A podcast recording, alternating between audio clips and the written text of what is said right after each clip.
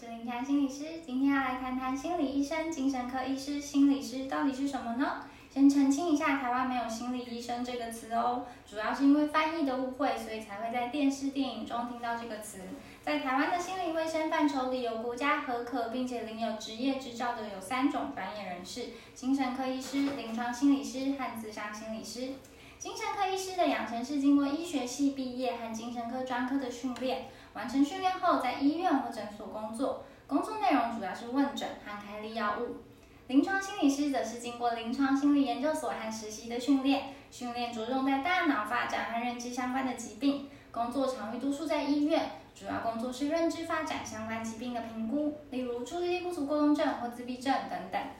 咨商心理师则是经过咨商心理研究所和实习的训练，训练着重在谈话治疗和人的内心世界的理解，工作场域多数在学校、咨商所。主要工作是提供咨商会谈，透过治疗从内在心灵世界处理人的各种议题。那以上就是关于三种专业人士不同的精简说明，我们下次见喽，拜拜。